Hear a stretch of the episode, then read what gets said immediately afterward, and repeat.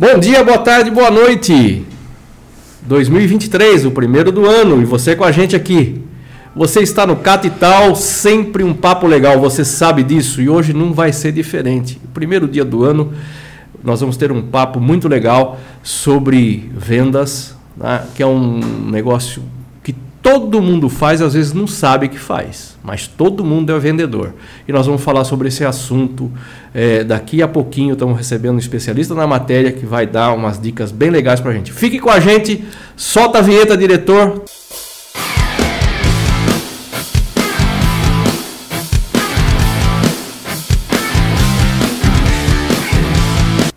Cláudio Torelli, você sabe do Grupo Cata, Grupo Cata, você também sabe inspeção de segurança veicular, certificação de produtos em metro, auditorias e avaliações de franquias.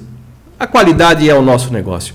Mas antes da gente começar hoje, dia hoje é o terceiro dia do ano de 2023.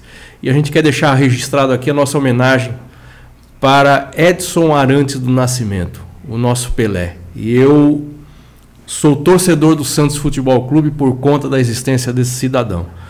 Eu tive a oportunidade e o prazer de vê-lo jogando ao vivo, né?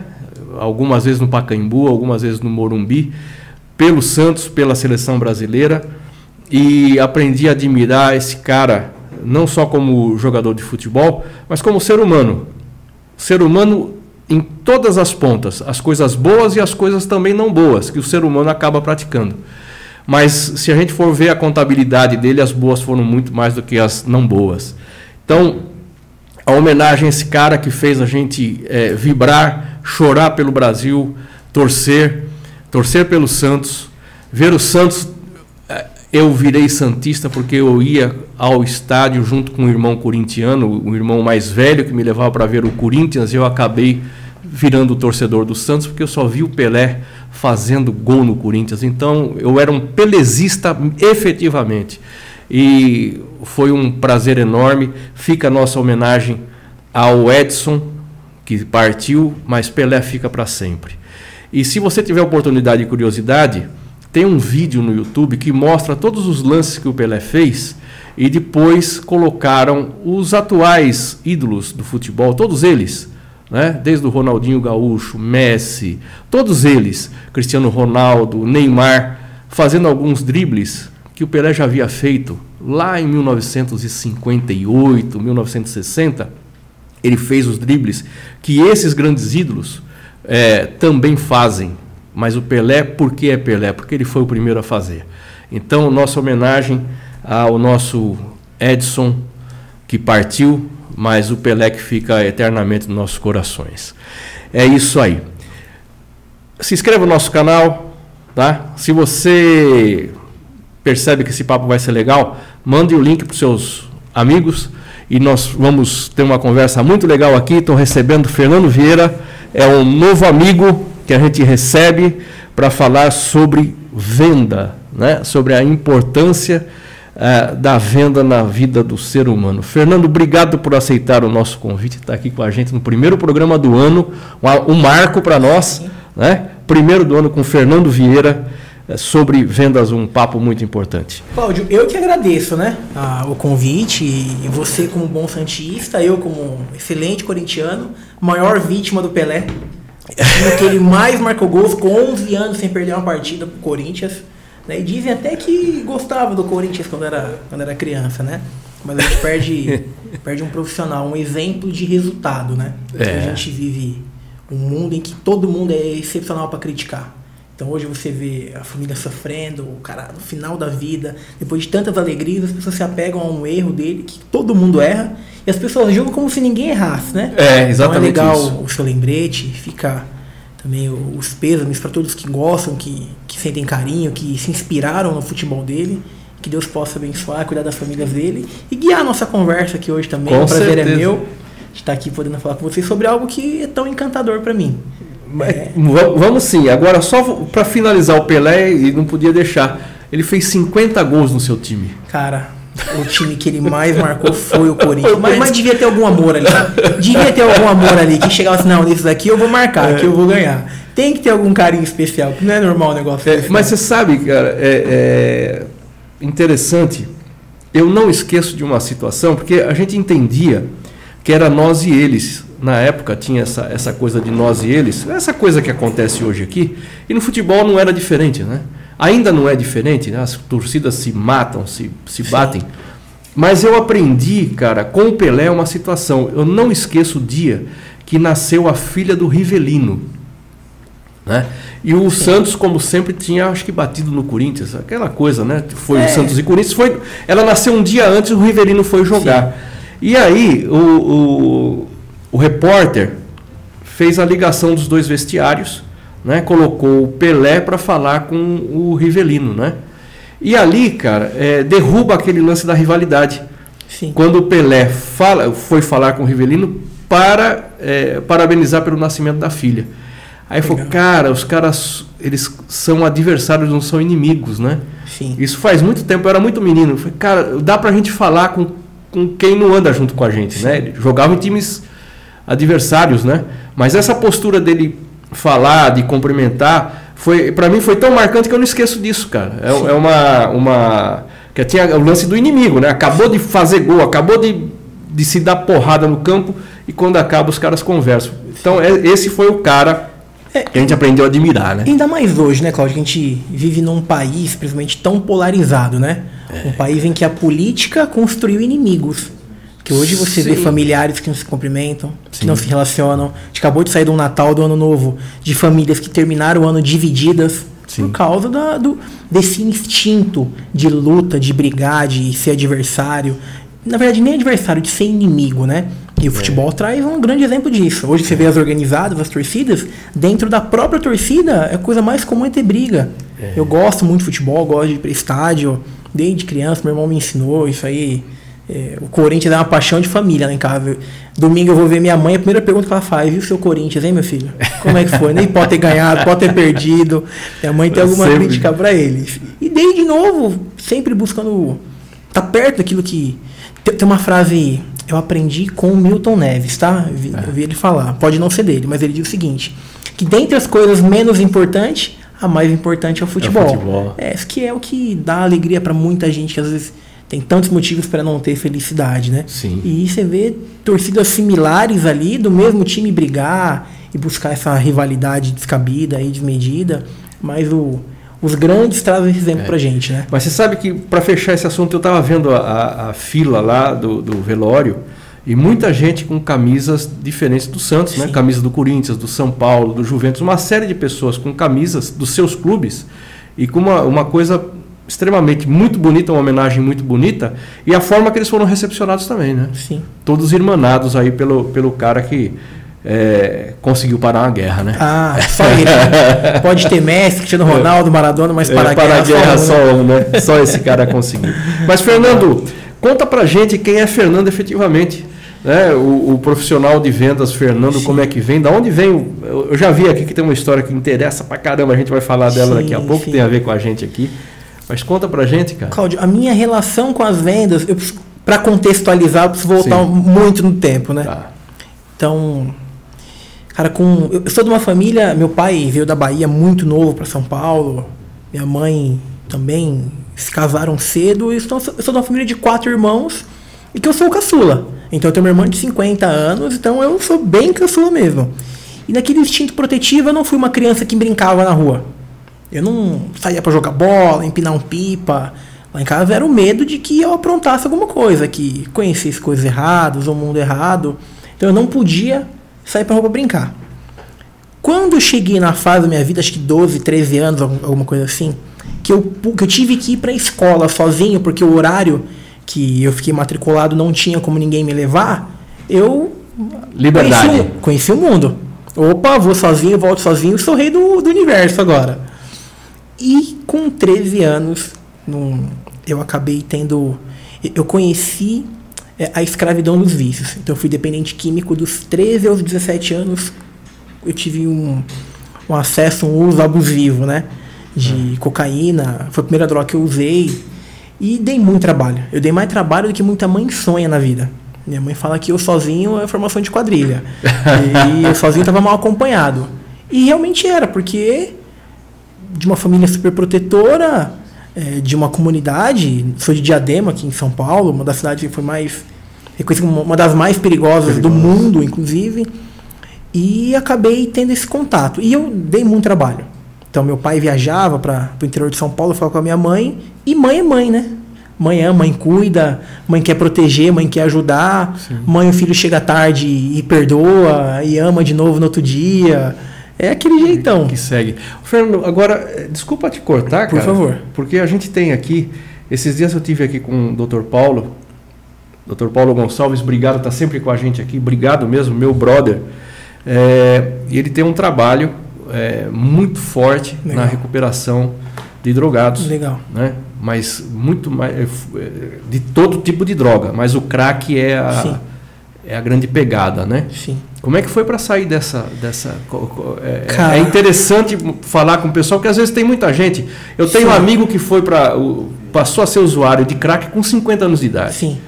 Né? Sim. Então, a gente sabe o que faz na vida de um cidadão uma, uma, droga, o que, que, ela, o que, que ela provoca. É, o maior índice é com adolescente. Tá. Então, o maior índice de pessoas que têm contato, que vão conhecer dependência química, é adolescente. E se quer realmente cuidar, é na antecipação. É impedir que ele tenha o contato. Mas depois tem contato, é muito difícil. Mas existe um caminho. Eu não fui no caminho normal, né? mas pelo que a gente estuda, a gente é, eu acredito cegamente Deus, né? Tava comentando com você antes, né? Que eu também falo legal com Deus, né? Porque a gente acredita que são três coisas que recuperam um dependente químico: educação, trabalho e Deus. Estuda, ocupa a mente, trabalha, ocupa o corpo e cuida de Deus, cuida do coração. Então esse esse tripé dá oportunidade para que você aprenda uma nova vida, porque você tem uma nova vida.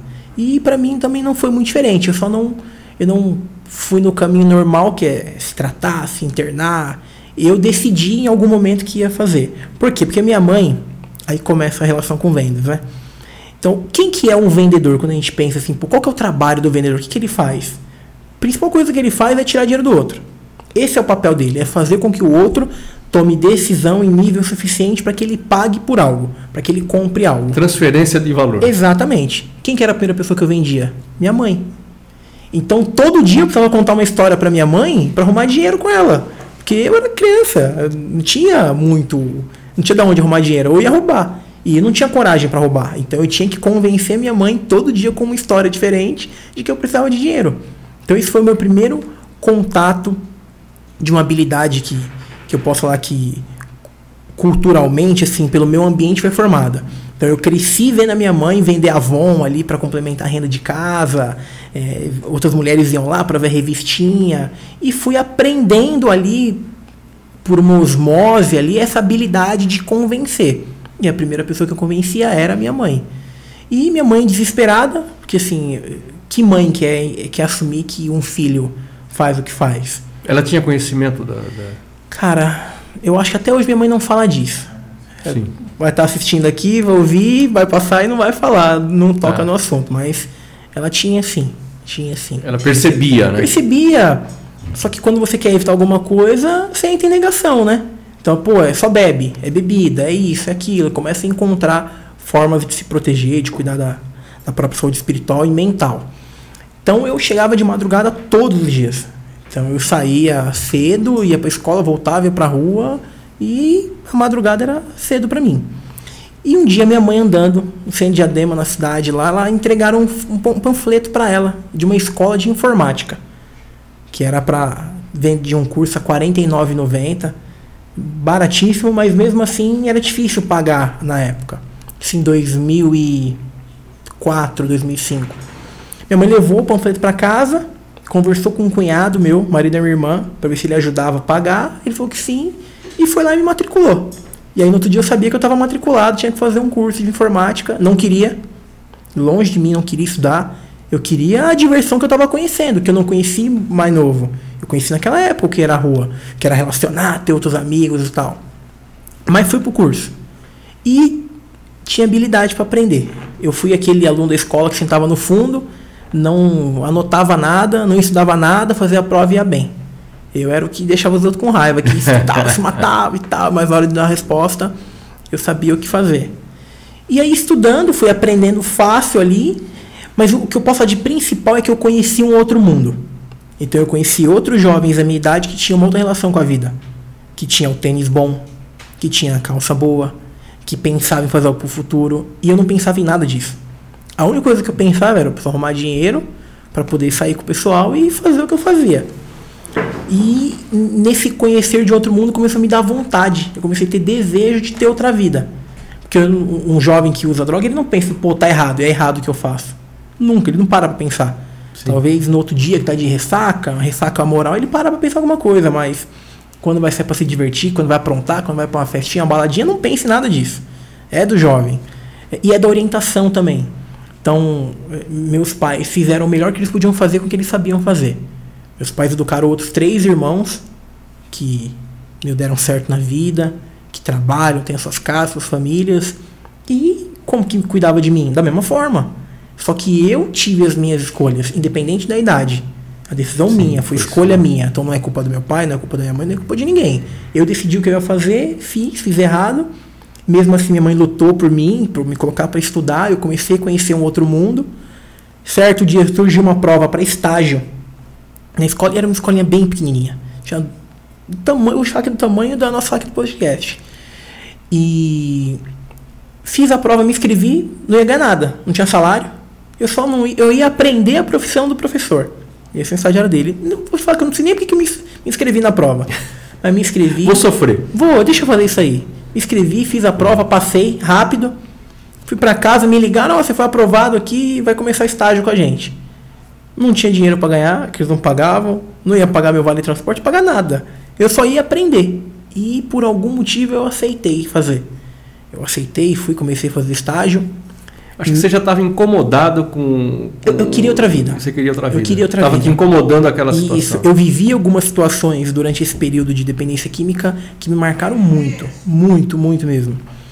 É, uma delas, acho que já bem no final já da, da dependência, eu bati num menino por causa de droga na rua da escola e eu e mais dois, que, aquelas coisas bem de covarde, sabe? Pô, juntar uns três aqui, vamos bater em um e batemos muito, machucamos ele e tal. E no outro dia a mãe dele foi na escola atrás da gente. A mãe dele foi achando que a gente traficava, a gente que. E não era nada disso, a gente só tava junto ali, a gente se desentendeu e com a droga a gente bateu nele. E eu vi uma mãe sofrer demais ali.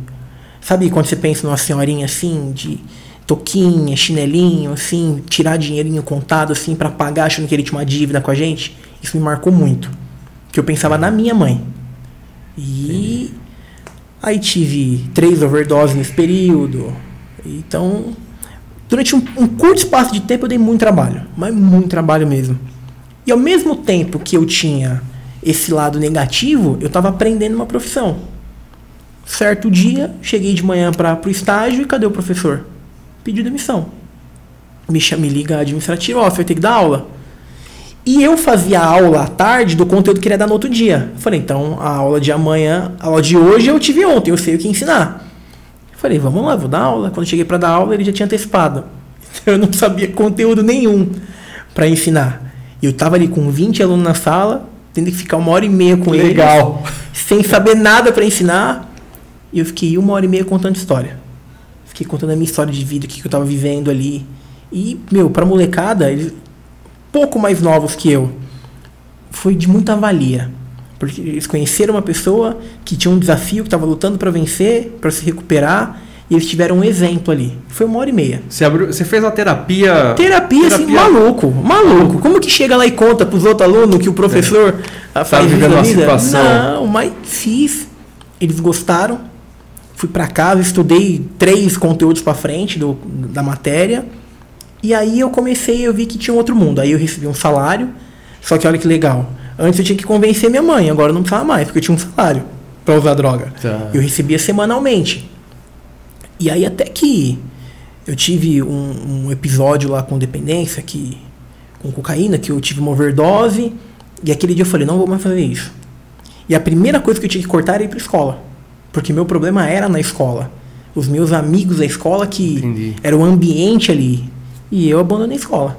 No segundo ano do ensino médio. Fui estudar depois, mas naquele período eu não podia fazer isso. Abandonei o trabalho. já tinha virado professor, tinha tava aprendendo a profissão, tava gostando, mas tive que parar porque eu não, eu não podia sair pra rua. Porque eu saía pra rua, eu tinha dinheiro, aí voltava, parava, ia tomar uma cerveja, ia e acabava aprontando. É. E aí quando eu via, eu tinha três dias na bagunça. E eu fiquei em casa procurando Era bem no começo, no começo, mas não era a internet como é hoje. Era uma internet De escada. de escada. Mas já era um provedorzinho que você pagava ali uma mensalidadezinha, tinha ilimitado e tal. Não precisava mais ficar usando de madrugada para cobrar um pulso só. e eu comecei a procurar formas de controlar a minha cabeça. Eu preciso aprender como que eu controlo a minha cabeça, porque o que eu faço é por vontade dela. Não é vontade minha, minha cabeça o que, é que eu faço? Como que eu controlo isso? E aí eu descobri um negócio chamado PNL, Programação Neurolinguística. Isso em 2006, para perdão, 2007. Fiquei em casa estudando aquilo igual um maluco, buscando técnicas de como fazer, pô, hipnose, e eu não tinha, eu tinha medo de sair de casa. Então o que eu tinha era tempo para estudar e aprender uma forma de me controlar. E isso eu tive alguns momentos de de loucura dentro de casa, porque tá trancado, tem uma dependência, mas quer curar e não pode ir pra escola. Agora há pouco eu era o cara que conhecia todo mundo, agora não falo com mais ninguém, ninguém me acha. E as pessoas iam em casa me procurar, eu não respondia. Meu pai viajava, de vez em quando minha mãe viajava também. E, cara, por incrível que pareça, dentro de casa, estudando, pedindo para Deus uma forma de, de me recuperar, Deus tocou meu coração e falou: então tá bom, Chega. acabou. Foi isso aí. Muito legal. Depois de um certo tempo, eu comecei a me testar, porque eu não saía de casa. Então agora era assim, eu tenho que ir pra rua. Como que eu vou no centro de Diadema e volto? Vamos ver se eu consigo. E aí fui no centro e voltei o primeiro dia. No segundo dia eu vou, vou parar na praça ali, vou ver um pouco o movimento. E assim eu comecei a voltar pra rua. E aí eu falei, meu, eu acho que É hoje eu não tô afim, hoje eu não tô afim. é só por hoje, sempre. É, hoje eu não tô afim. E falei, meu, agora eu acho que eu consigo me, me cuidar, né? Preciso voltar a trabalhar, porque eu tinha 17 anos, tinha abandonado a escola. Então, meus, não sou filho de pais ricos, não sou herdeiro. Vendo a dificuldade, isso nunca faltou nada em casa, meus pais nunca deixaram faltar, mas não era fácil. Era família de ter que andar 3, 4 quilômetros para comprar um pão. Porque o pão custava 10 centavos na época, então tinha que ir naquela padaria. Então hoje se a gente for pensar em quem tá aqui com a gente no podcast, quem chega na padaria e pergunta o preço do pão? Ninguém. Quem pergunta o preço da coxinha? Ninguém. Pô, eu quero. Eu quero, eu quero, eu quero, depois Sim. faz conta. E mas precisava trabalhar. Aí eu falei, meu, eu não vou trabalhar em Diadema, eu vou ficar longe. Vou pra outra cidade aqui. Aí peguei o trólebus e tal, fui até Santo André. E em Santo André, outra cidade, eu vi uma placa, como se fosse. é Longe, assim, vi uma plaquinha, tinha alguma coisa assim de contrato, assim. Vi uma plaquinha, falei, é ali mesmo que eu vou. Fui lá, olhei, era uma escola, deixei um currículo, o coordenador pegou, pô, você tem experiência? Falei, tenho. Fui pra casa, cheguei em casa, ele tinha ligado pra minha irmã, minha irmã tinha atendido. Minha irmã morava na casa dos fundos, ela falou, ó, te ligaram aqui de uma escola assim, pra você voltar lá. Voltei pra Santo André de novo. E aí, quando eu disse que queria mandar um professor embora, e me contratou. E aí, voltei a fazer o que eu sabia, que era dar aula de informática e administração para adolescente. Fiquei ali mais um tempo. Perdi o emprego por causa de um jogo do Corinthians. Corinthians, final do Mundial. Não, fi- final do Brasileiro, em Goiás. 2000 e 2010, se não me engano. Fui pro jogo, Fui pra Goiás. Fui pra Goiás um sábado. Meu, por incrível que pareça, acordei com conjuntivite. Aí consegui pegar um atestado e entregar na escola. Peguei o ônibus com os fui pra Goiás, era pra chegar na segunda, chegamos na quinta. Aí eu atrasei uns dias. né? Uns dias só, de segunda pra quinta Não, só. coisa comum, coisa pouca, assim. E fui mandado embora. Fui mandado embora. No outro dia fui procurar emprego em outra cidade, em São Bernardo, que era mais perto de casa. No mesmo dia arrumei emprego, porque eu já tinha uma habilidade que eu não reconhecia. Eu sabia convencer as pessoas. Então, um cara que sabe convencer, um cara que sabe vender, na entrevista de emprego, é habilidosíssimo, porque sabe o que falar, que ele vai esperar descobrir o que o outro precisa e você é a solução. Aí consegui emprego. Depois de um tempo, um gerente da escola, um dia, muita família ali para ser atendida, para comprar o curso, para atendimento. Não tinha mais vendedor para atender. O gerente me chamou assim, Fernando, Fernanda, sua vez. te dou 50 reais se você fizer a venda. Eu falei, 50? 50? Eu ganhava 12 por aula. Eu falei, não, é agora, me dá isso aqui. Sabe o que fala? Eu falei, sei. Oh, Mas, mas não tudo. tinha a mínima ideia, mas não sabia o que era o curso. Levei a família pra sala, sentei, pô, nós somos uma escola assim, assim, assado. Você gosta de informática? Eu gosto, de design gráfico. Eu falei, pô, vou te ensinar a fazer um negócio legal aqui. Ensinei ele a fazer um logo do Carrefour em um minuto. Ficou encantado. Eu Falei, mãe, a senhora quer comprar o curso? Ela falou, quero. Eu Falei, então tá bom, calma aí que eu vou descobrir o preço. Saí, chamei o gerente e Não falei, sabia nem tabela, "Eu não preço tinha nada." a mínima ideia. Chamei o gerente e falei assim, ela quer comprar lá, eu só não sei como é que faz agora. Falou, então vamos lá. Foi lá, passou o preço, ela aceitou, comprou e foi minha primeira venda. Uma venda profissional, né? Tá. Ah, picou o bichinho? Picou. Ixi, aí no outro dia recebi 50 reais. Você falou, não No dar mais outro, aula. no outro dia me chamou o gerente, ó, tem mais um. Eu falei, me dá 50? Eu falei, me dá que eu vou fazer. Eu já tinha aprendido o preço, ouvi ele falar algumas coisas, aprendi rápido, consegui vender também. E aí todo dia à tarde, quando acabava as minhas aulas, eu ficava pra vender na escola. E aí eu. Mas era uma venda totalmente instintiva. Não sabia técnica, não sabia nome do que estava fazendo, não tive um treinamento. Eu sabia que eu tinha que convencer a pessoa. E tinha treinado muito com a minha mãe, né? e ali é, aprendi uma nova profissão. Essa escola, infelizmente, fechou. Dela eu fui trabalhar numa outra escola em que eu, eu fui para ser professor, que era o que eu realmente sabia fazer. Mas na entrevista eu falei pro diretor da rede que eu queria ser vendedor. Ele falou, sabe vender? Eu falei, sei. Ele falou, então eu vou te dar três atendimentos. Se você fizer uma venda, eu te contrato como vendedor. E aí o salário era um pouquinho maior. E ia ter a comissão. Eu falei, meu Deus, e agora? O que, que eu falo? Porque não dá mais para falar do core, eu do Carrefour. Ah, vamos lá. Chamei a família. Fui com a mãe e filho pra sala. Comecei a conversar com eles ali. E o menino tinha cara de professor de informática. Já estava pronto. Tinha cara, eu falei, mãe, seu filho tem muito cara de professor. Eu acho que esse menino, mas só investir nele, isso aqui vai ser um excelente professor. E a escola tinha um programa de formação de professores. A mãe olhou e falou assim, tem cara mesmo de professor esse menino, é meu sonho que ele dê aula. Eu falei, então a senhora tá no lugar certo, mãe. O preço é X, a senhora vai pagar assim, assim, assado, você não vai estudar, depois vai virar estagiário, vai virar professor. Isaac, o nome dele. Israel. Levei ela até o administrativo, ela pagou. Foi a primeira venda no primeiro atendimento. Até falei pra ela, falei, mãe, eu até contei a verdade. Falei assim, mãe, eu tô aqui. Eu Você- preciso, eu, preciso você que a é senhora, minha- eu preciso que a senhora compre. A senhora comprar, eu vou arrumar emprego. Se ela não comprar, eu vou perder emprego, mãe. E aí ela comprou. Esse menino, depois que virou professor, virou coordenador da escola legal. por dois anos, Israel. Teve no Facebook ainda. E nesse dia eu realmente descobri o que era vender profissionalmente. Como que eu faria a venda ali, como que seguiria um script, um roteiro, um caminho. E daí em diante eu Você- posso. Vou aperfeiçoar. Ah, porque era uma forma de fazer dinheiro, né? Até esse trabalho, ô, Cláudio, uma coisa legal que eu, que eu compartilho, né? Eu não tinha muito uma perspectiva de sucesso. Eu não imaginava assim, pô, como que eu faço sucesso? E isso não é uma coisa minha.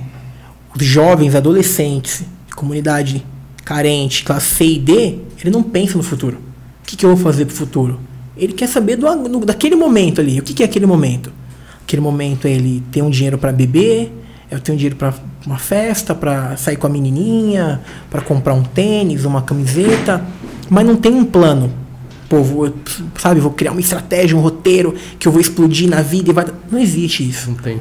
Hoje, Nem gente sonha. Ele acho que o, o principal ele não tem que é sonhar, não né? tem que sonhar. Eu Não sou o sonho. Eu entendo. Eu entendo que Eu- o sonho é o primeiro movimento para se E eu acontecer, concordo com pra acontecer você. alguma coisa. Eu né? concordo plenamente com você. É, e aquilo que a gente vê, né? Tem uma, tem uma história muito legal do Disney, né? Do Walt Disney, que contam que ele não viu os parques funcionando. Ele teve a ideia, estruturou, era o sonho dele, mas não viu, porque morreu antes. E na inauguração, pessoal triste porque ele não tinha visto a maravilha que ele tinha idealizado. Foram entrevistar a mulher dele e perguntaram pra ela: Pô, você não tá triste porque seu marido não viu? Ela respondeu o seguinte: Quem não viu foi vocês. Ele viu isso aqui antes de todo mundo. Ele viu primeiro, vocês estão vendo agora. É um sonho. É o sonho, né? Se a mente viu, opa, é capaz, é, é possível de acontecer. E eu não, só não tinha esse sonho, não, sabe? Via a minha família ter uma vida normal, de trabalhar, pagar conta, querer se aposentar em algum momento da vida. Essa é a vida da minha família. Minha irmã depois empreendeu, mas também num negócio menor, pequeno, também não, não era um assunto da minha casa. Sabe, vamos falar de prosperidade aqui. Cheguei, vamos falar agora de, de sucesso, de futuro. Não. Uma família muito unida, mas o assunto era do dia a dia. O que aconteceu, o que não aconteceu, e não do que vai acontecer. A, a, ambição não fazia parte do não, do, do, não. Quer dizer, eu não diria nem que é a ambição, eu acho que é a motivação, motivação para buscar isso, vencer desafios. Isso, né? eu acho que essa é a palavra mesmo. É, é, é motivacional, é. porque assim, é, é, cria no dia a dia a motivação, sim, né? Para melhorar, para melhorar. Você quer, gosta de viajar? Para viajar você precisa ter dinheiro. Para ter dinheiro você precisa trabalhar. Pra, é o caminho. É o caminho e às vezes é, falta isso, né? É e a escola não ensina isso. É. Porque a escola ela existe para formar funcionário. Faculdade existe para formar funcionário. Ah, vai ensinar administração. Vai virar um funcionário. Mas você tocou num negócio legal, Fernando, que é, que é a questão do não planejamento. Né? Que a Sim. gente vê hoje é, uma boa parte da população jovem, ele é muito imediatista, ele não cria Sim. raiz, ele já Sim. quer o resultado, ele já quer o, o tênis, o Jordan já de saída, De ele, já, ele já quer de cara. Ele já quer o iPhone 138, É isso aí. ele já quer tudo, então ele não cria raízes, ele não faz um planejamento efetivo, é o que você bem disse, cara. Não projeta para frente, né? Ele vive muito aquele momento e, e sem raiz, né? O momento que acaba rápido, né? Acaba Muito rápido. rápido. Porque assim, ele recebe salário. E aqui não é nem sobre o jovem. É, é, A gente pode falar sobre uma grande parte da população Tá. que recebe o salário devendo ele inteiro. O cara recebe o salário dia, no quinto dia útil, no outro dia não tem um real. Porque já fez compromisso com ele, já usou no cartão, já tem uma dívida, já teve que pegar um vale. Porque não existe um planejamento. E isso é uma falha educacional e cultural no nosso país. Nosso país forma funcionário. Então, é com todo respeito aos professores de geografia. Mas quem usa a geografia? Agora, inteligência emocional, inteligência financeira, é, oratória, comunicação, vendas, matemática financeira, contabilidade, empreendedorismo. Isso deveria estar na escola. Então, nós vemos um país que ele julga que português é matemática, assim, lógico, é o que faz uma pessoa inteligente ou não. Porque o nosso modelo educacional, ele é baseado no teste QI. O teste QI foi criado em 1949 por um cavaleiro francês chamado Binet. Esse teste avaliava se o cavaleiro que estava ali lutando com ele era burro para atirar para trás. Só isso. Então era um teste de escrita do idioma, matemática e raciocínio lógico. Mais nada. Baseado nisso, forjou-se uma educação, um modelo educacional que o mundo usou. E o Brasil usa. Tanto que a gente pega o ensino convencional, o aluno tem seis aulas de matemática na semana. Tem seis aulas de português na semana. E tem uma de artes. Mas se o dom daquele menino é arte? E se a habilidade dele é arte? E o Pelé? Como será que é o Pelé com o português e com a matemática? Mas o dom dele, essa é, habilidade física, visual, dizem que o Pelé tinha um, um- até um nível maior de, é, da visão periférica, acho que 30% mais do que uma pessoa normal. Sim. E será que isso não é um dom também? Será que isso não é uma inteligência? Se eu não me engano, em 1980, um professor de Harvard chamado Howard Gardner se questionou isso. Será que só o idioma, a lógica e a matemática determina se alguém é inteligente ou não? E ele criou um teste. Ele criou um teste que ele aplicava esse teste a inteligências que ele julgava serem importantes. Se esse teste respondesse 11 questões, ele determinava aquela inteligência como um dom, como uma habilidade, que é o conceito de inteligências múltiplas, que diz que a pessoa pode ser habilidosíssima em falar. Ou a Sim, pessoa pode ser sim. habilidosíssima na inteligência emocional.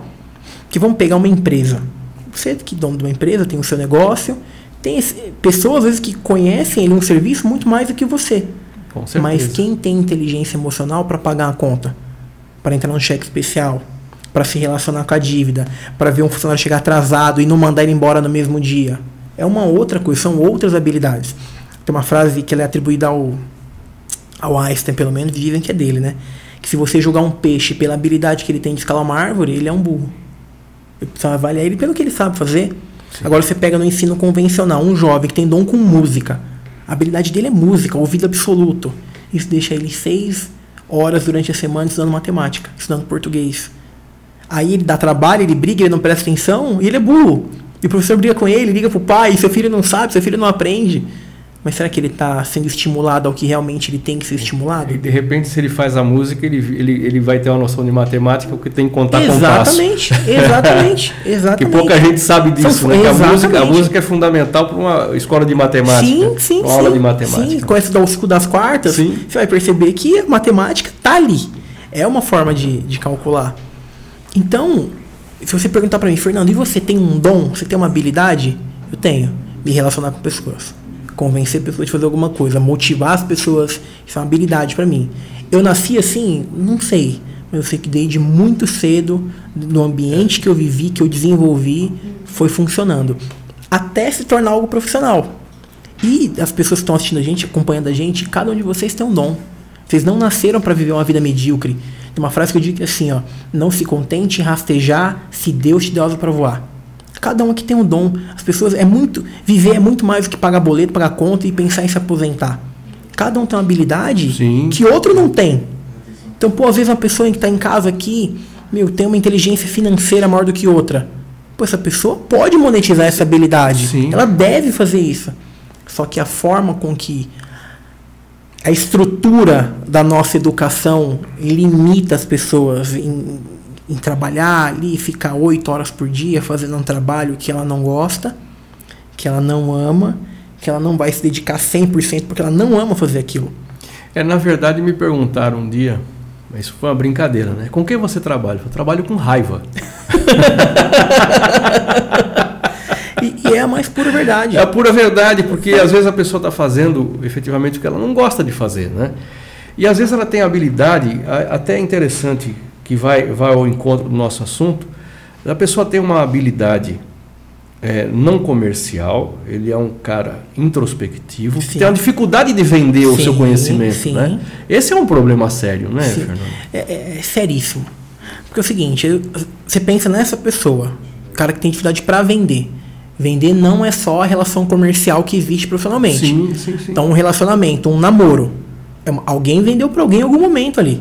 Então, se a pessoa tem essa dificuldade de se comunicar, de se expressar, de se relacionar, vai ter mais dificuldade em se relacionar afetivamente, amorosa.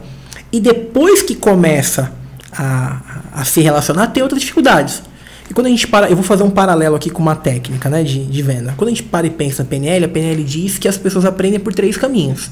Então, tudo que eu vou me comunicar com você, você vai perceber a minha comunicação por três locais: auditivo, visual e sinestésico pelo que você vê, pelo que você ouve, pelo que você sente. Então imagina que um casal, o marido é sinestésico e a esposa é auditiva. E aí eles estão ali em crise no relacionamento, um dia ela cansa e chega em casa e fala: "Amor, você não me ama mais". Ele fala: "Como não te amo? Você não sente que eu te amo?" Ela fala: "Não, você não me fala". Eu não ouço mais o que você me falava. Ele falou, não, mas eu te mostro do dia. Eu te abraço, eu te cheiro, eu, te, eu tô junto com você. Eu, não eu me é preocupo. suficiente porque são comunicações diferentes. Estão os dois fazendo a mesma coisa em mundos distintos. Isso é uma técnica de venda. Se comunicar com o cliente através do, do canal de percepção que ele tem. Pô, como que eu percebo isso? É só você analisar as pessoas que são mais auditivas, falam mais devagar, se preocupam mais com pontuação, com exclamação, com vírgula, com cada R de cada palavra. O cara que é visual fala muito mais rápido. Por quê? Porque ele está processando imagem muito rápido na cabeça dele. E o cara que é do sinestésico, ele te toca. Ele quer abraçar, ele fala de sentimento. Então, quando você percebe qual que é o canal de comunicação de cada pessoa, isso facilita muito a comunicação. Porque eu falo com ela no mundo dela. E isso é ter empatia. Empatia é quando você percebe o que o outro está vivendo, onde ele está vivendo, e eu aceito e eu escolho me relacionar com ele dentro da forma com que ele quer que me e como é que se aprende isso? Então, a primeira coisa é me seguir no Instagram, me procurar. Sem vender. Não, já estou vendendo. A gente não pode perder a oportunidade. Pô, claro, ótimo. É, em algum local, inclusive, desse vídeo aqui, deve ter o nosso perfil do Instagram, mas o, o caminho. Existem duas formas de aprendizado, né? É, até, na verdade, a grande maior parte do aprendizado ele, ele acontece sem você perceber, sem você estar dedicado a isso. Mas existem caminhos que você pode consultar, que você pode consumir. A PNL, para mim, a programação neurolinguística, é um estudo que diz que a palavra programa o que a mente pensa, uhum. internamente e externamente. Então, eu acho que é o, a base de qualquer venda é a PNL. Se você quiser conhecer ser humanos, estude a PNL. Quando a gente volta e pensa na venda antiga, quem que era o vendedor? Quando que, que mãe que sonha assim, pô, eu quero que meu filho seja um vendedor. Olha não, a cara de vendedor desse menino. Jamais. Jamais. Jamais. Então quando as pessoas falam no vendedor, fala de quem? Ah, é o cara da conversa mole. É o, é o enrolador. É o cara que não deu certo em nada em na nada na vida. Esse... E sobrou a venda para ele. Sabe, quando a mãe vai assim nas casas Bahia, pô, por favor, arruma um emprego pro meu filho, pode ser de qualquer coisa, até de vendedor. Até de vendedor. Essa era a relação que se tinha com é. vendedores. Hoje, nós sabemos que qualquer empresa bem sucedida tem uma área de vendas muito funcional. Forte. Se não, negócio que não vende não existe. Negócio que não vende não para em pé. Hoje, é, as pessoas que consomem as redes sociais, que vê toda hora tem um anúncio diferente de alguém te vendendo alguma coisa, são pessoas que estão fazendo milhões pela habilidade de convencer o outro a fazer alguma coisa. Isso é vender. Então, o melhor caminho que eu recomendo é a PNL. A PNL, é, ela fala muito sobre você, sobre como você funciona. E a parte baseado na forma com que você funciona, você consegue se relacionar com outras pessoas. Então, eu vou trazer um, um exemplo clássico aqui pra gente, né? De quem que as pessoas compram? As pessoas compram de quem confiam. As pessoas confiam em quem? Em semelhantes. Então, se você chega numa loja de shopping, uma mulher loira entra numa loja de shopping, a vendedora que vem entender ela é loira. Oi, tudo bem? Meu nome é Joana. A vendedora, oh, eu é Joana também. Tem muita empatia nessa relação. Pô, mas você é daqui de São Paulo? Não, eu sou do, de Maceió. E a vendedora, eu também sou de Maceió. É tanta empatia, é tanta confiança, é tanta semelhança, que isso nos mostra que aquele é um igual. E o igual não quer o meu mal. O igual, ele quer o que ele quer para ele também, ele quer o bem. E isso inconscientemente acontece.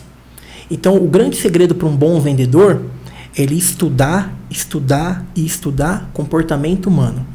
Quanto mais ele entender sobre comportamento humano, mais fácil ele vai conseguir gerar novos resultados, gerar melhores resultados, fazer com que empresas prosperem, com que a vida dele prospere. Se a gente para e pensa num vendedor, a gente vê sempre na rua lá um menininho vendendo a bala, um cara que vende um, um saco de lixo, um pano, alguma coisa ali. Ninguém para para fazer conta. Mas um cara que vende trufa ali a 3, 4 reais, provavelmente ele ganha mais do que 70% das pessoas que estão assistindo a gente. Sim. Porque o trabalho dele é vender. Ele tem uma margem de lucro alta. Porque assim, se ele oferecer um real, as pessoas compram. Se ele oferecer um em 50, compra também. A dois reais, todo mundo compra, ninguém questiona. A cinco reais, alguém, opa, calma aí. É. Mas até ali tá todo mundo comprando, não muda muita coisa. Então, se esse cara tem uma margem de 100%, em toda venda que ele faz, ele está fazendo 100% de lucro.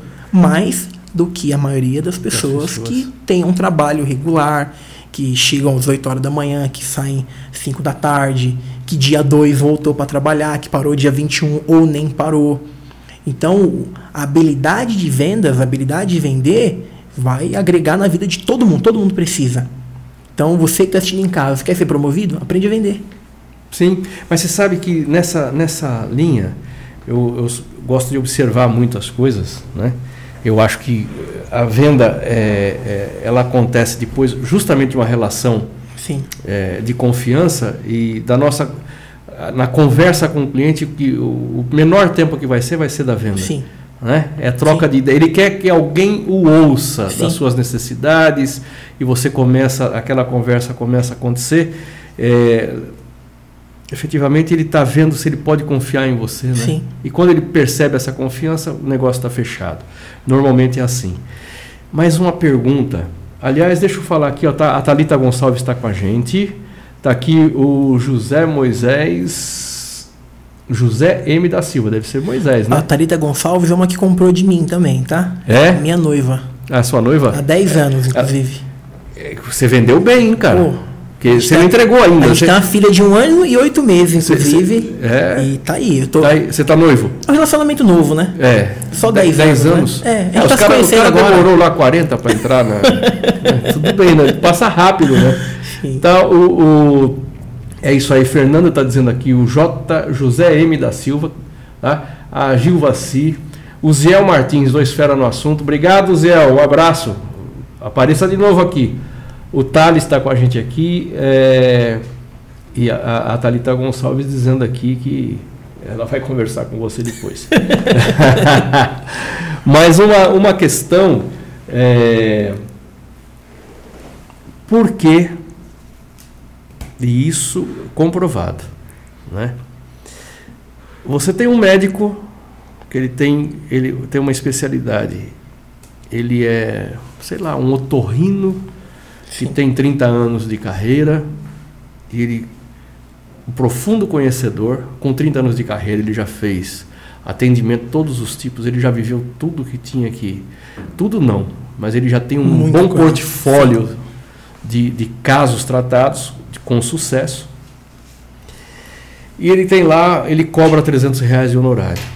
Sim. E aí você tem um cidadão que tem 5 anos e cobra 1.300 reais de honorários. É. Aí é que está. É, e, isso é um processo de atualização e, e, eu acho que existem algumas crenças aí também. Tá. Então a gente para e pensa assim: um médico que trabalha há 30 anos, ele cobra 300 reais há 30 anos. Ele encontra dificuldades para vender. Então chegam pessoas ali que não compram porque, pô, acho que não posso pagar 300 reais. Ele, eh, será que ele não cacareja? Então. Porque. É, pode ser. eu, tive, ser. eu tive um, um, um, Tive não, eu tenho um amigo, é, Masayuki, que um dia ele me despertou para isso. Ele falou, cara, os seus feitos, você tem, quando você faz alguma coisa, você tem que ser que nem a galinha. Sim. Galinha, quando bota uva, ela cacareja. Sim. Você tem que fazer barulho. Sim. E você, muitas vezes, talvez esse médico de 300 não pode, faça o barulho. Pode faltar. É, Ele não está aqui, né? É, e, e, eu, particularmente, né? Eu tenho uma história legal com esse, essa régua financeira. Quando eu arrumei um emprego naquela escola de curso livre, lá que vem de curso de inglês, que fazia as vendas, o curso custava R$ 189,90. Dois, três meses depois que eu entrei, o dono da rede, tinha seis escolas na época, aumentou o curso para R$ 199,90. Eu quase infartei. Mas como que nós vamos vender? Já está difícil, 189, como que ele me aumenta 10 reais? Não é doido, já está difícil, o curso é caro, e aquela conversa toda. Até que um dia que ele foi lá na escola. Foi lá, sentou e fez uma venda. A mãe não, não chorou pelo preço. Condicionado, ele foi e vendeu. Primeiro atendimento. E ele me chamou e falou assim: ó, não pensa com o seu bolso. O cliente não sabe que o curso aumentou. Só você sabe. Você está pensando com o seu bolso. E aquilo pô, me despertou. Eu falei, cara. Que murro, hein, cara? Nossa, e aí comecei a desenrolar, foi funcionando. Essa rede hoje tem mais de 90 escolas. A gente franqueou o negócio, meu, bem, bem próspero. Mas quando a gente decidiu que iria franquear, a gente estava passando por um momento muito difícil, uma crise financeira devia um milhão de cheque especial. E franquear era uma opção para trazer recursos de fora. E aí eu lembro da. A gente criou uma estratégia de fazer palestra em cidades do interior, inteligência emocional para os negócios e buscar gente que tivesse ali 50 mil para pagar de taxa e mais 300 para montar a escola. E aí a gente foi fazer a palestra, conseguiu fazer o pitch, a estratégia funcionou. No outro dia eu fiquei sentado lá com as pessoas que queriam comprar, né? E o que, que eu ia oferecer? O que, que eu ia divulgar? O que, que eu ia falar? Não tinha script para vender 50 mil. Falei, já sei, vou usar o script que eu usava para vender a 189. E fiz o exatamente o mesmo script. E no final o cliente comprou. Me deu um cheque de 50 mil reais. E eu falei, não é possível. Que a mesma coisa que eu falei para vender para um de 189, eu falei, agora e vendi para um cara de 50 mil. Nesse dia, ficou muito claro que foi assim, uma quebra de crença muito grande para mim que eu percebi em que o produto certo, no preço certo, para o cliente certo, você vende com a mesma estratégia. Então esse médico que vende a 300 reais, ele fala com o público de 300 reais e ele acredita que esse é o preço dele. Se ele mudar para mil reais, ele vai achar um público que possa pagar mil reais e vai vender. Na pandemia, eu tive Covid, fiquei na UTI, aí depois fiquei internado um tempo e tal. E o tempo estava internado, eu falei assim: não, eu vou, vou cuidar da minha saúde agora. Agora é geração saúde. Eu vou encontrar um médico top e tal. E segui, encontrei um médico, recomendo para vocês, fazendo podcast aqui, Dr. Baracate. Meu, fantástico, lá do Birapuera. E falei, não, vou passar com ele. Falava no Instagram, um milhão de seguidor, E solução, não, isso aqui cura assim, solução pra tudo. Falei, vai me curar também. Liguei, fui marcar, a consulta era 1.500 reais. Eu falei, eu vou, vou nessa consulta sim. E cheguei lá e tal, paguei, durou oito horas a consulta. Acredito. Meu, a clínica, tinha um hospital dentro da clínica, a coisa mais linda do mundo, incrível. Fantástico, assim, meu, café, é, é, meu, tinha. Se puder imaginar na mesa dele de- do café, tinha pra você ficar esperando a consulta. Aí passei com nutrólogo, passei com fisiologista, passei com, com terapia. Com quem você imaginar, eu passei. E aí, 8 horas da noite, eu fui passar com ele. Passei, pô, bateu um papo comigo, excepcional. Depois chamou um vendedor. Vem um vendedor, te pega na sala, te leva para uma sala de atendimento. O vendedor passa o preço. Não, o preço é assim e tal. E naquele dia eu deixei lá 35 mil reais de uma consulta. Se eu tivesse ido, talvez, no, no meu vizinho, nos meus que são médicos, né? Eu fiquei internado, eu moro no hospital, quem me tratou foram meus vizinhos. Não teria Não ficado teria 35 ficado mil. os 35 mil. Porque a narrativa do Dr. Baracate lá no Ibirapuera, numa clínica top com 8 horas de atendimento, é uma narrativa que você julga que vale. Quando a gente encontra algo que você acredita que vale é muito barato também, as pessoas não dão, não, não dão valor. Não dão valor, né? Se dessem valor, o hospital público era, muito, era melhor. Que o cara ia julgar, ele ia avaliar melhor, ele ia cobrar que aquilo fosse melhor. E aí, às vezes, você marca alguma coisa, as pessoas não vão. Esse é o grande problema. Sim. Isso aí, a gente tem aí uma, uma amigos da área médica é, de, de serviço público e o, o que acontece, né? Até é interessante essa, essa puxada nessa conversa, né? É, você tem água, né? Tenho, tenho sim. O que, que acontece? Aí o cara monta uma estrutura para atender mil pessoas, ele coloca 10 médicos. E o pessoal vai fazer agendamento por telefone. Sim. Aí faz os mil agendamentos e comparece 600. Para que, que ele precisa de 10 médicos? O que, que ele faz? Ele reduz os seus médicos, porque ele precisa reduzir o custo. Sim. Aí chega um dia que vão os mil, E não tem, não tem médico para atender. É, e as pessoas reclamam. Aí reclamam. É. Mas foi o colega, o ser humano vizinho, que deixou de ir numa para fazer uma tomografia, para fazer alguma coisa, e não se deu o trabalho de pegar o telefone e cancelar, para colocar outro no lugar, né? É, Então, esse, esse é uma falha também que nosso povo também. é, e- é, é é que é muito cultural. fácil, né? É cultural. É porque é muito fácil, na verdade, é de graça. Cláudio, o que, que as pessoas querem? O que, que você acha que um ser humano quer? Paz e sossego. Ele quer o que não tem. É. Paz Quem, e sossego. quem tem paz e sossego? As pessoas querem o que não tem. Quanto mais difícil e quanto menos ele tiver, mais ele quer. É. Você quer um exemplo? Vamos pensar na venda, então? Vamos trazer, montar um paralelo? Mulher vai na loja de shopping através de um sapato X, um escarpão preto, assim, assim, assado. Entra na primeira loja e olha, bate o olho um e canta. É aquele que eu quero. Chama o vendedor. Ô, vem aqui você e tal, ali, já tá do lado ali, eu quero aquele sapato ali. Pô, 36, seu número é 36. É 37, mas pode trazer o 36 que vai servir, vai apertar e vai ficar bom. Vai ficar bom. Ele não senta aqui, toma um cafezinho, uma água, ela senta. Ele chega lá, acha o que ela queria, fala assim: Meu, se essa mulher me gostar de outro, vou ter que voltar aqui de novo, já vou, levar 10. Já pega o vermelho, já pega o da outra marca, já pega o mais baixo, pega o que vai combinar e desce com aquela pilha de caixa. Entrega pra ela. Primeiro que ela coloca o que ela escolheu. Olha no pé, ficou um pouquinho apertado, mas tá lindo. Não, gostei e tal. Deixa eu ver o outro aqui. Colocou outro, nossa, esse aqui também tá lindo. Aí coloca o terceiro, não, esse aqui ficou baixo. O quarto, não, esse aqui também ficou, meu, muito bom. É, exatamente. Esse vendedor acabou de criar dúvida na cabeça da pessoa. E tá muito fácil para ela. Sabe o que ela pensa inconscientemente assim? Se na primeira loja que eu vim eu gostei de quatro, imagina se eu andar o shopping inteiro. Acabei de chegar, não vou dar uma volta. Ó, Joãozinho, guarda pra mim esse aqui e esse aqui, porque eu adorei. Eu só vou dar uma volta no shopping e na hora de ir embora eu passo aqui e pego, tá? Ele, ah, tá. Vai lá e guarda. Aí ela vê uma outra loja, entra, vê um escarpão preto de uma outra marca, lindo também. Aí eu queria experimentar aquele ali. É um vendedor treinado por mim, é claro, né? Olha pra ela assim, aquele lindo, né? 36 seu número, né? Acabou. Não tem mais. Coleção exclusiva.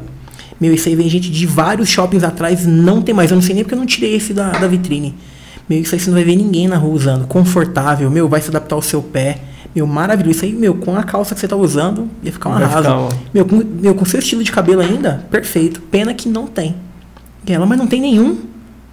Ele, 36?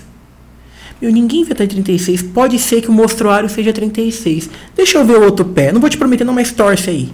Como que ela fica? Torcendo. Tomara Deus que tenha, Senhor do céu. Abençoa que sapato é 36. Aí volta ele com o último. Ó, você não vai acreditar, mas numa caixa trocada, o último sapato que tinha. Ela nem experimenta. Nem experimenta.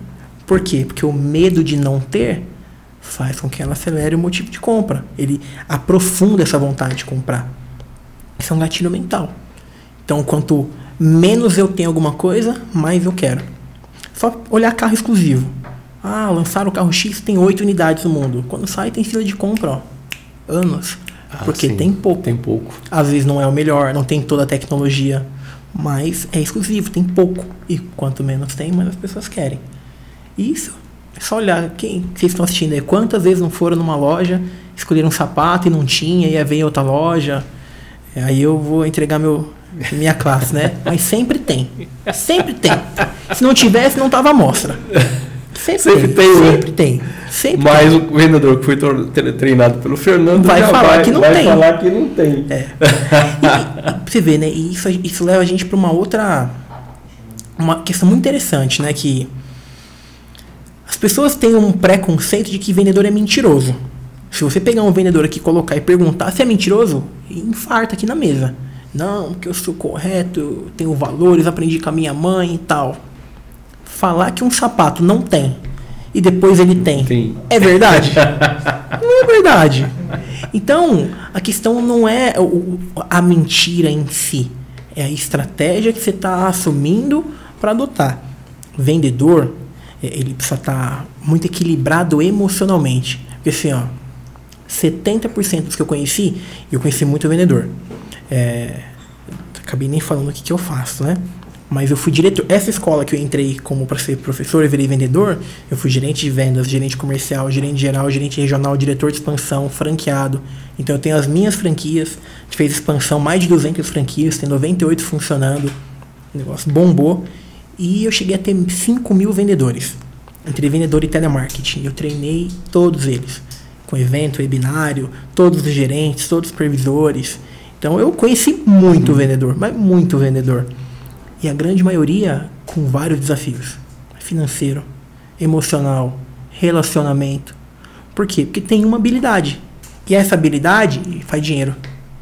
O cara, o vendedor é aquele que pensa assim, pô, posso gastar tudo hoje, que amanhã eu arrumo de novo. Sim. É, Amanhã não, amanhã eu faço outra comissão lá e bebe aí, gente, pede aí. Vambora, pedir aqui. vambora que amanhã é outro dia. Amanhã é outro dia, amanhã eu começo de novo.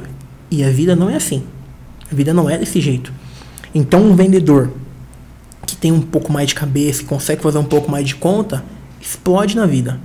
Você que é mais racional, que é mais lógico, que tem uma outra relação com a vida e você aprende as técnicas de venda, mesmo que você não vire o melhor vendedor do mundo, mesmo que você não vire lá o Og Mandino e tal. Sim. Mas se você tiver aprender as habilidades, as técnicas do que está acontecendo, e do que você tem que fazer para conduzir uma pessoa numa decisão, num momento importante, você vai dar de 10 a 0 e, na grande maioria dos seus parceiros, pessoas que dividem com você e concorrente para qualquer vaga, qualquer cargo, qualquer promoção, qualquer área da sua vida. A habilidade de convencer, de se relacionar, de conquistar uma decisão, essa habilidade é inerente à vida humana, para tudo. Hoje, hoje é, Fernando, o pessoal é, tiver interesse em melhorar a performance de vendas, é, de al- alguns ingressarem no mundo, Sim. até aquele médico que está vendendo só por 300, Sim. tá? como é que ele faz para falar com você? Como é que é, é, como é que a gente é, ou falar com você para você, ou treiná-los, ou indicar alguma situação, o- o- como é que faz aí? Legal. Porque você tem um conhecimento aí ah, disponível aí para fazer Olha, dinheiro com ele. Você sabe que eu sou muito humilde, né? Aham. Faz parte dos meus 99 dons. A humildade. É, mas você sabe que é, a modéstia é arma, arma de covarde. né? claro, é exatamente isso. É exatamente isso. Modéstia, você sabe, você sabe. Ou você não sabe. Então, não é? eu brinco assim, eu sou o melhor vendedor do mundo. Ah, sim, eu, então. É o que? É a minha visão. É a sua visão. E assim, eu já fui em diversos treinamentos. Porque eu acredito, Cláudio, que ninguém é tão burro que não possa ensinar, nem tão inteligente que não possa aprender. Sim. Então, sim. constantemente eu vou aprender, eu vou acompanhar, eu vejo os players do mercado, eu, e quando eu tô assistindo, eu fico assim. Não sabe mais que eu não. Se sentar na mesa comigo. E não sou só um excelente vendedor, sou um excelente comprador também, tá, Cláudio? Eu sim. gosto de comprar também, viu? E, mas assim, para quem, pra quem quer aprender quem quer ter meu contato, eu acredito que no deve ter o, o, as nossas redes sociais no, no descritivo do vídeo aqui, mas meu Instagram é Fernando Vieira Underline, Fernando com dois V's, porque sabe que a disputa por nome é aquela é, loucura, então você não consegue, adapta e tal, mas é Fernando Vieira Underline com dois V's no começo. E eu tenho formação para vendedor, para empresa, estratégia de venda para empresa. É, eu tenho uma empresa que escala negócios comerciais, eu terceirizo o departamento comercial. É, eu também trabalho forte com franquia, com escala de negócio, com. Até o Zé que falou com você aqui, nosso parceiro, amigão, gente finíssima gente também. Fina. A gente Opa. tem uma parceria bem legal. É, mas a gente faz esse trabalho. É, desenvolve pessoas. Eu acredito, assim, Claudio, cegamente, que qualquer um aprende a vender. Aquela conversa, ah, que vende é dom. Nasceu, sabe? Isso é conversa para boi dormir. Isso é historinha para manter as pessoas no lugar que elas estão. Qualquer um aprende a vender. Aprende a vender. Não que qualquer um tenha que ser um vendedor profissional, trabalhar com vendas, mas a habilidade de vender é importantíssima para se relacionar. Pois você quer passar uma ideia, você quer treinar, você quer convencer, você quer mostrar para outra pessoa que ela não está no melhor caminho. É a habilidade de vendas, a habilidade de convencimento. Isso faz, isso acaba abrindo um, um horizonte que as pessoas nem conhecem que é o pô, conquista, a minha opinião vale agora. Sim. E a Thalita que tá acompanhando, né, ela brinca muito comigo, né? Aí a gente começa a conversar, começa a ficar assim, para, pode parar que você tá me vendendo já, eu não consigo conversar com você. E é verdade, porque a gente tem muito argumento, você tem muito caminho, e, e que também gera outros desafios, né? Porque você nunca tá errado, você tem argumento para tudo também. e quando que para para você é, se auto se autoanalisar. Analisar. Sim, é, que é importantíssimo, é né? Será que realmente está certo o que a gente está fazendo? Pô, quais resultados estão mostrando que, que eu estou indo no caminho correto? Quais resultados estão mostrando que eu estou fazendo realmente o que é para ser feito? Isso é uma coisa que faz parte do ser humano. Em algum momento, há 17 anos atrás, 17? 15 anos atrás, eu parei para me autoanalisar. Eu, pô, eu falei, tá errado isso aqui. Isso não é uma forma de viver, não é desse jeito, não pode ser assim tem uma outra forma. Eu sou viver. melhor do que isso. Não, pô, tem que ser. Pô, Deus me fez isso aqui, não. Não é possível que, quando eu nasci, Deus olhou assim, esse aqui vai se ferrar. Não, esse aqui pode nascer bilionário já. Não, não, não é assim. Não é assim que não funciona. É assim, não é desse jeito. Temos aqui, ó, Gil Vassi Santos, conhece? Não.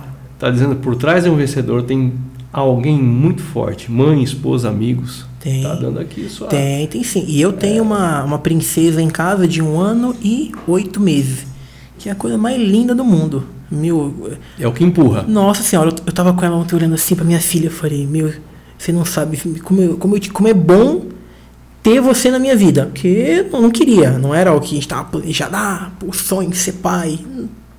Não. não. Um dia a Thalita vendeu pra mim, que precisava trocar de. Precisava, ela vendeu que precisava trocar de convênio, depois vendeu que precisava trocar de apartamento.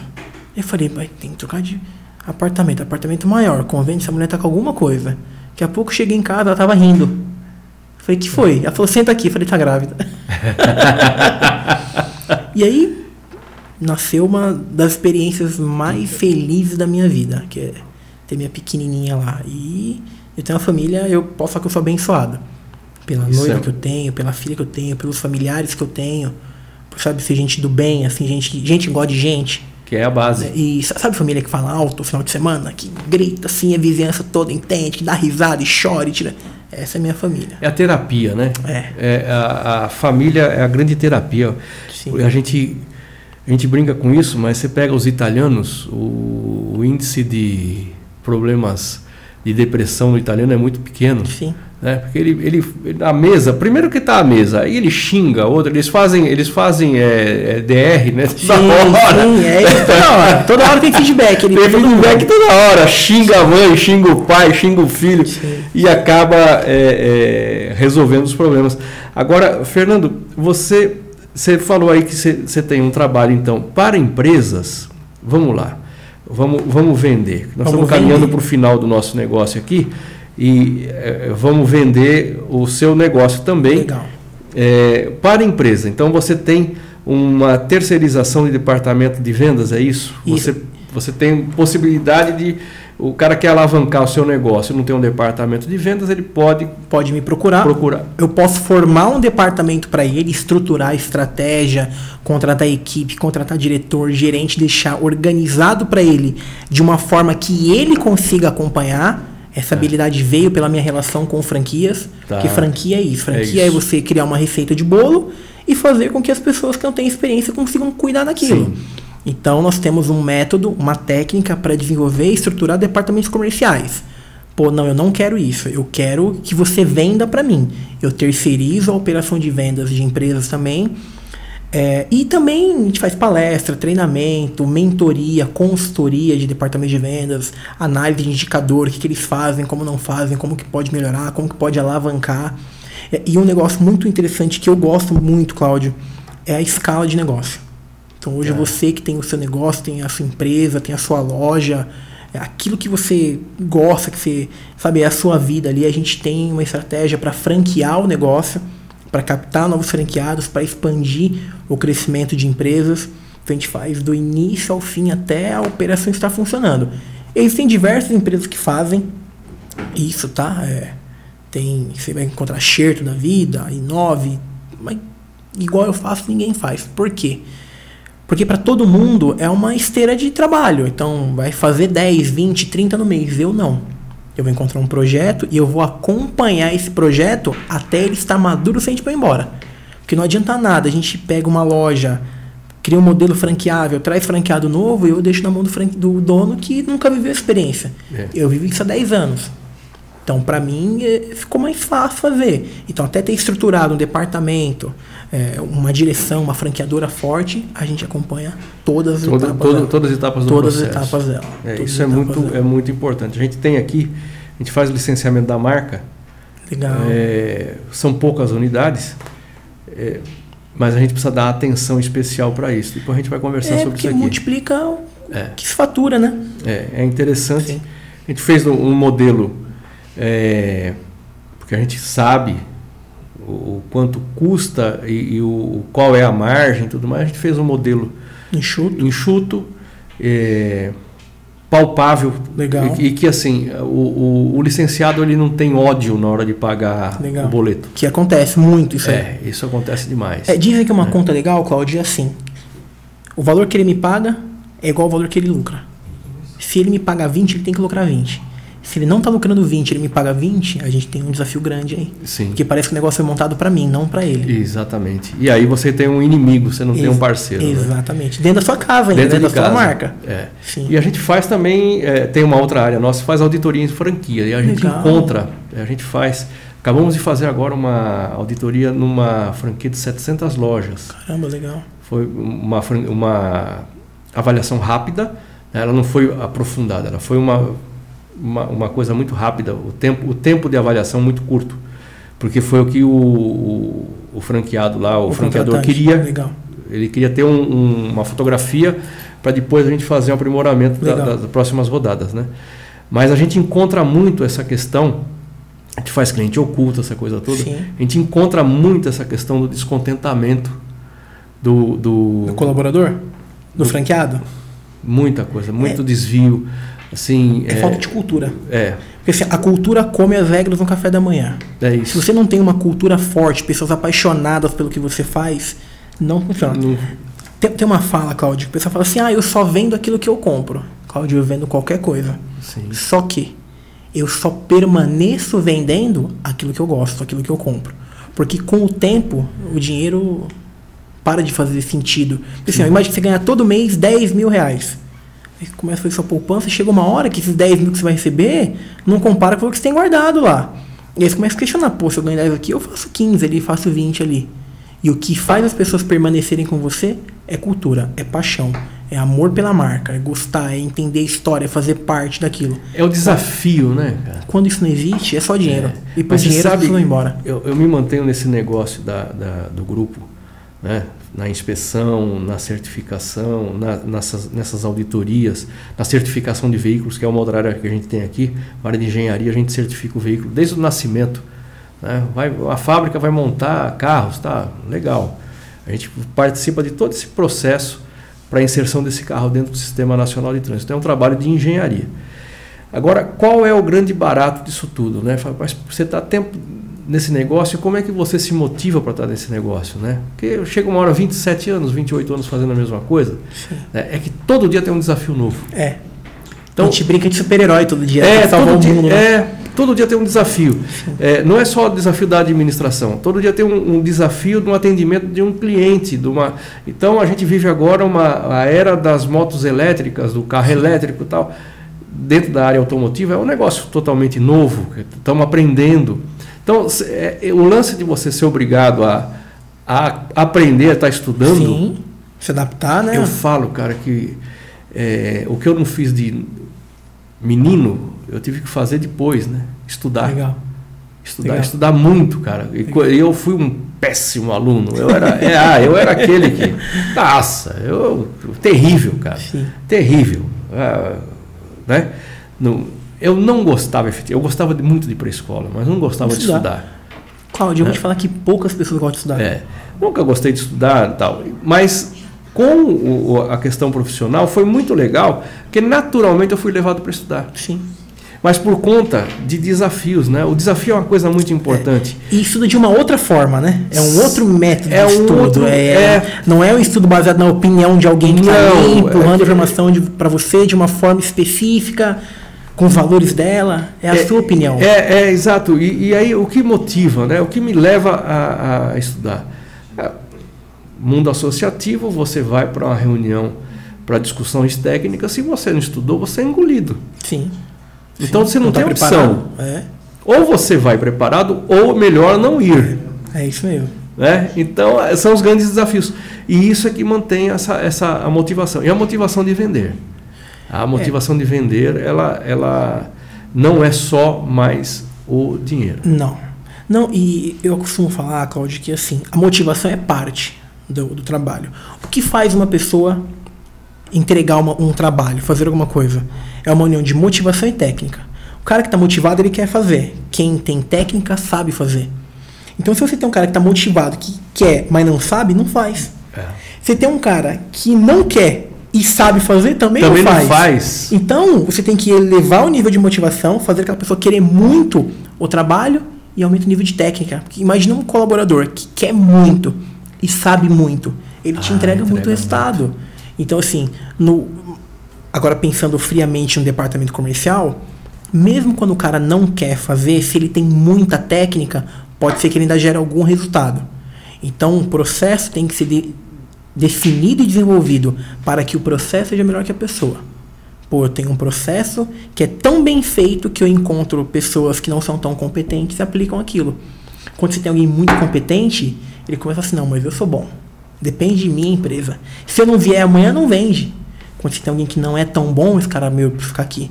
Então eu tenho um processo claro que me ensina a fazer do começo ao fim, e o cara tem muita vontade e não quer ir embora dali. Resultado. É o resultado. Cara, estamos é, chegando ao nosso. Já passamos de uma hora de papo. Pô, eu achei que estava começando agora. Você viu, cara? é, já deu mais de hora aqui, não. Mas o papo rola, né? Vai indo, é legal, muito legal, cara. Legal. É interessante. Opa, o Zé de novo aqui, faz parte do movimento. É, precisamos de treinamento aqui em São Sebastião do Paraíso, Minas Gerais. Ah, aí, ó. São Sebastião é, do Paraíso, está perto de. Aonde está, o, o, o José? Fala para a gente onde está. É, é responsabilidade do líder desenvolver um pensamento ambicioso orientado ao desenvolvimento de possibilidades que alavanca o futuro do negócio. Sim. É isso aí, seu A visão dele. É isso aí. O Zé é fera demais, né? É fera. Esse aí, é eu parei para bater um papo com ele, aprendi cinco horas. Fiquei cinco horas só aprendendo. É bom demais, passou por aqui, vai voltar. Legal. Mas é, é, é o que eu disse, né? A gente está caminhando para o final efetivamente, a gente teria muito mais para falar, mas vamos ter outras oportunidades. Claro, claro. É, a gente costuma repetir aqui quando, quando a gente dá a sequência, faz por capítulos, cara. Legal. volta e conta aí, vem para contar mais história. Legal. Pulamos aqui a, a história de você, piloto, Ah, né? o cara que acelera em Interlagos, legal. é, é, na, no, no Onix, Isso, na no Fórmula Onix, Onix. é, né? num, é num Onix violento, sabe aqueles Onix assim que anda forte daquele jeito? Mas é um- esse Onix, a dona é a Thalita, inclusive, né? Foi o primeiro carro que a gente comprou. Tá. E aí comprou, não pagamos o documento, esse carro tomou 40 mil de multa, ficou lá escondido em casa. aí surgiu a oportunidade, vamos fazer um carro de corrida, esse aqui não vai arrumar mesmo? Foi ele. Arrancamos o banco, painel, o carro não tem mais nada. Mas, Mas é acelera. É o nosso brinquedo. Aí que legal. Essa daí vai ficar uma conversa para a próxima próxima conversa, Vai fica, fica combinado, tá? É, mas quando você vier, eu quero que você dê o caminho para a gente aprender, porque todo mundo tem o sonho, né, de andar numa pista. Claro. Quem tem carro tem sonho de andar Sim. em pista. Aí você vem para contar como é que faz, como é que Pode você deixar. chegou Não, nesse tem, negócio. Tem um mapinha, tem um Tem um mapa Tem, chegar. Tem sim. É o sucesso também na pilotagem. É, o sucesso é poder viver a vida que você merece, né? Dizem que um dos maiores motivos da depressão é sentir que vive uma vida inferior à que merece. Então o que, que a gente merece? A gente merece o melhor da vida. O que, que eu gosto de fazer? Como que eu crio tempo para viver o melhor, para estar com a minha família, para criar no esporte que eu gosto, na rotina que eu gosto, na adrenalina que eu gosto. Eu acredito, e espero e desejo que todas as pessoas estão compartilhando, estão assistindo, possam ter um 2023 abençoado e possam viver a vida que merecem viver. É isso aí. Instagram, Fernando com dois E, Vieira, Vieira underline. underline. Ó, ficou. Você viu que eu não esqueci, hein? é, cara. É treinamento, é treinamento. Legal. Legal? Fernando, mais uma vez, cara, muito obrigado. Prazer enorme ter você Eu aqui agradeço, no Cláudio. primeiro podcast Cata e Tal do ano de 2023. Um dia diferente, é, mas que vai ficar para sempre aí no nosso no nosso canal e fica na nossa cabeça aqui. Muita coisa que você disse, efetivamente, me reposiciona com relação à venda. Você Legal. pode até eh, não ter percebido, mas muita coisa que você disse aí eh, me reposiciona. E uma das coisas que você disse, a gente tem que estar, e eu tenho feito isso constantemente, é, é disposto a aprender. E hoje aprendi mais um pouquinho. Show de bola. Obrigado por me ensinar. Claudio, obrigado, viu? Gratidão, que eu Valeu. Valeu, gente. Você no Cata e tal. Se gostou, conseguiu ver só um pedacinho tal, Spotify depois, sem imagem só para ouvir. Mas se quiser ver pessoas bonitas, vai lá no YouTube depois e assiste inteiro essa conversa nossa muito legal aqui. Agradecendo a participação de todos vocês. O Aqui o José está dizendo aqui que São Sebastião do Paraíso é fronteira de Ribeirão Preto e Minas Gerais. Ah, tá conheço muito bem. Eu tenho escola em São José do Rio Preto, conheço Ribeirão. Tá. Quem- é quentinho lá a região. É, né? é uma Faz região um pouco Faz quente. um calorzinho lá. E a Thalita dizendo aqui, parabéns, bate-papo e conhecimento muito bom. Legal. Tá? Rodrigo Eige disse aqui pro mano Uziel, se ele não viu aí, bora a gente agendar contigo, vamos juntos. É isso aí, valeu Rodrigo Eige, nosso diretor, agora assistido pela Luana, tá? Ela vai tomar o lugar dele, que ela é muito mais bonita do que ele. É, valeu Rodrigo, obrigado, obrigado Luana.